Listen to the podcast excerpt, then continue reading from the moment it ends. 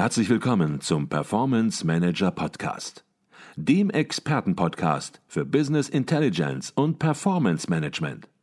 Inspirationen, Know-how und Impulse für Controller und CFOs, die noch erfolgreicher sein wollen. Ihr heutiger Gastgeber Peter Blum.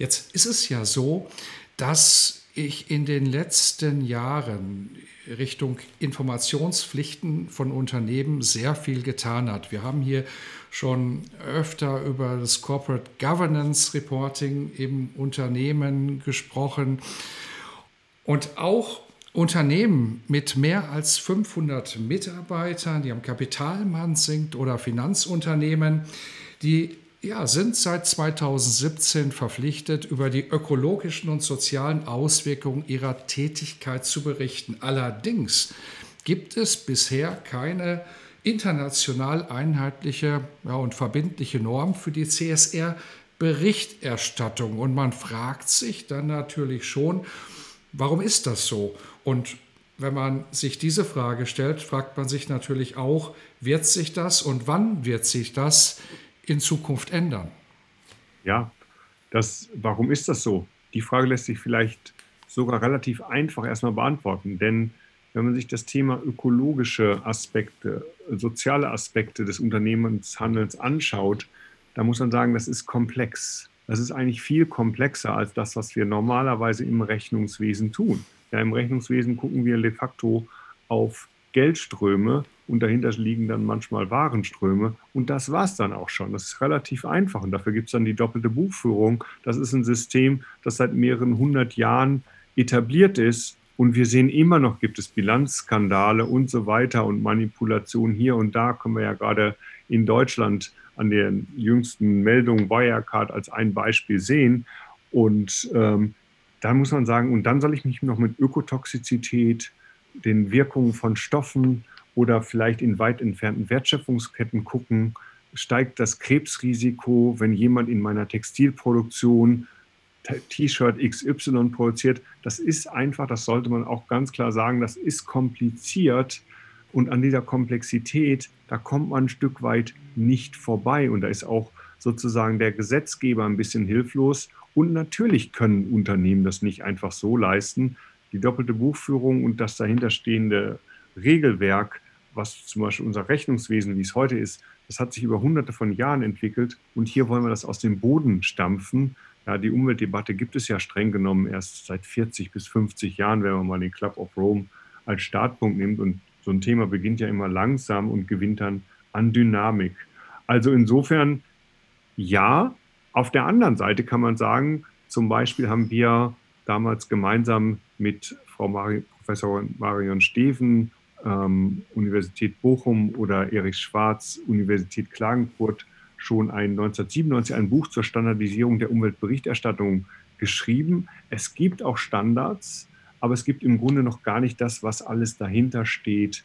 Das ganze Thema Auditing und viele andere Dinge sind da immer noch hochproblematisch. Wir haben beispielsweise gerade einen Artikel in der Zeitschrift Contemporary Accounting Research, wo wir uns mal Praktiken angeguckt haben, wie eigentlich Zahlen manipuliert werden, wenn es um die Klimarelevanz von Investitionsprojekten geht.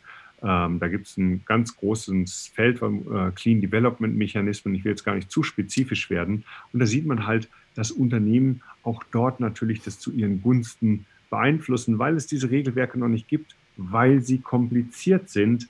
Das sollte uns aber nicht davon abhalten, anzufangen. Und auch dort gilt, die wichtigsten Themen zuerst. Wichtige Themen sind Klimaschutz, wichtige Themen sind Biodiversität, aber auch wichtige Themen sind soziale Standards, zum Beispiel in Entwicklungsländern, in denen Mitarbeiter in den Wertschöpfungsketten tätig sind. Mhm. Jetzt haben Sie gerade gesagt, der Gesetzgeber ist vielleicht ein bisschen überfordert. Und es ist ja so, dass häufig die Unternehmensberichterstattung auch massiv getrieben wird durch Wirtschaftsprüfer, durch Wirtschaftsprüfungsgesellschaften. kann man demzufolge ableiten, dass selbst Wirtschaftsprüfungsgesellschaften, die ja hier dann entsprechend auch ein Auge mit drauf haben sollten, vor allen Dingen, wenn Unternehmen ja heute schon verpflichtet sind, darüber zu berichten, über die ökologischen und sozialen Auswirkungen ihrer Tätigkeiten, dass diese Wirtschaftsprüfungsgesellschaften damit möglicherweise auch überfordert sind? Ja, da könnte ich jetzt sagen ja und nein. Also ich habe ja gerade unseren den Beitrag, den wir jetzt in, in demnächst im Contemporary Accounting Research ist online schon verfügbar veröffentlicht werden. Da haben wir uns auch die Rolle der entsprechenden Auditing Companies angeguckt mhm. und haben wir als Beispiel gefunden, dass die Big Four, so schwer sie auch mal momentan in der Kritik stehen würden, da im statistischen Durchschnitt signifikant bessere Arbeit leisten als andere Unternehmen. Das heißt, der Grad der Überforderung variiert auf jeden Fall.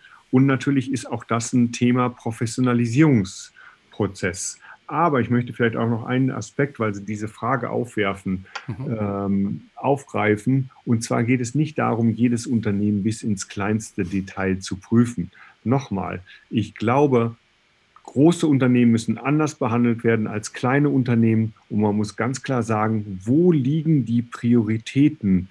Wo sind die schwerwiegenden Umweltthemen? Wo sind die schwerwiegenden sozialen Themen? Und die sozusagen der Reihe nach zu lösen. Das heißt, auch große Unternehmen jetzt nicht einfach noch mehr überzubürokratisieren, sondern dort wirklich Regelungen und Standards zu schaffen, wo der größte Impact erzielt wird und nicht irgendwo den letzten Grashalm auf der Wiese des Unternehmens, dort wo der entsprechende, wo die entsprechende Produktion stattfindet, zu messen, sondern wirklich ganz klar Prioritäten setzen, Standards festlegen, Größenunterschiede. Und das ist etwas, was es in dieser Form so leider noch nicht gibt, weil einfach diese Debatte zum Teil in der Öffentlichkeit noch zu unfokussiert geführt wird. Mhm.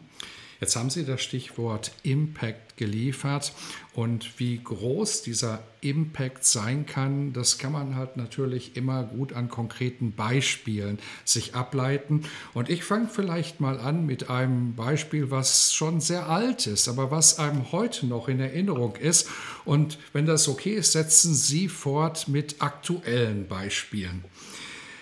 Mein Beispiel ist die Shell-Gruppe die hier mit dem Stichwort Ölplattform Brennspa natürlich in ein Krisenmanagement 1995 geraten ist, das möglicherweise durch ein frühzeitigeres Verantwortungsmanagement viel besser hätte gelöst werden können. Und ja, das wirtschaftliche, die wirtschaftliche Konsequenz war zum damaligen Zeitpunkt, dass die Öffentlichkeit so aufgebracht war, dass das Unternehmen 30 Prozent Umsatzeinbußen hatte und ja, man schreibt darüber heute noch im Zusammenhang über Corporate Social Responsibility, erst in diesem Jahr im Manager-Magazin wieder als Beispiel gebracht, Brand Spa, so wie es möglicherweise nicht funktioniert, Verantwortung zu übernehmen. Und ja, wie gesagt, wir sprechen heute Nacht darüber. Jetzt Bringen Sie möglicherweise aktuelle Beispiele? Ja, das ist eigentlich völlig einfach, die Frage. Ich möchte aber gar nicht viele aktuelle Beispiele bringen. Ich gehe mal auf ein aktuelles Beispiel an, was uns irgendwie alle betrifft, was in Deutschland Hunderttausende Arbeitsplätze betrifft. Gehen Sie auf die Automobilindustrie. Ja, da wird rummanipuliert, so dass ich einen Emissionsstandard erfülle, ähm, den ich aber dann auf der Straße nicht erfülle, aber nur sozusagen bei, der, bei dem Fahrzeugtest. Und das hat zum Dieselskandal geführt. Das hat zu, den Ruf der deutschen Automobilindustrie weltweit beschädigt. Und nach ein paar Jahren bekommen die Unternehmen das dann auch hin, diese entsprechenden Standards einzuhalten. Wir haben das mal ausgerechnet. Ähm, und der Dieselskandal hat auch tatsächlich eine Berechtigung. Denn wir haben mal die externen Kosten durch den Dieselskandal berechnet und das runtergerechnet auf die Fahrleistung je Kilometer, weil das ist ja im Grunde das, was ein Auto eigentlich liefert, wenn man die, mhm. die Fahrleistung je Kilometer nimmt und haben das mal in Form von externen Kosten berechnet. Dann sieht man, der Dieselskandal führt dazu, dass das Dieselfahrzeug das schlechteste aller Fahrzeuge ist, wenn man die Grenzwertüberschreitung mit hineinnimmt. Wenn man aber sich an diese Standards hält, dann wird das Dieselfahrzeug plötzlich auch unter Einbeziehung der umweltbezogenen Kosten sauberer als das Elektrofahrzeug. Zwar nur minimal, aber sauberer als das Elektrofahrzeug.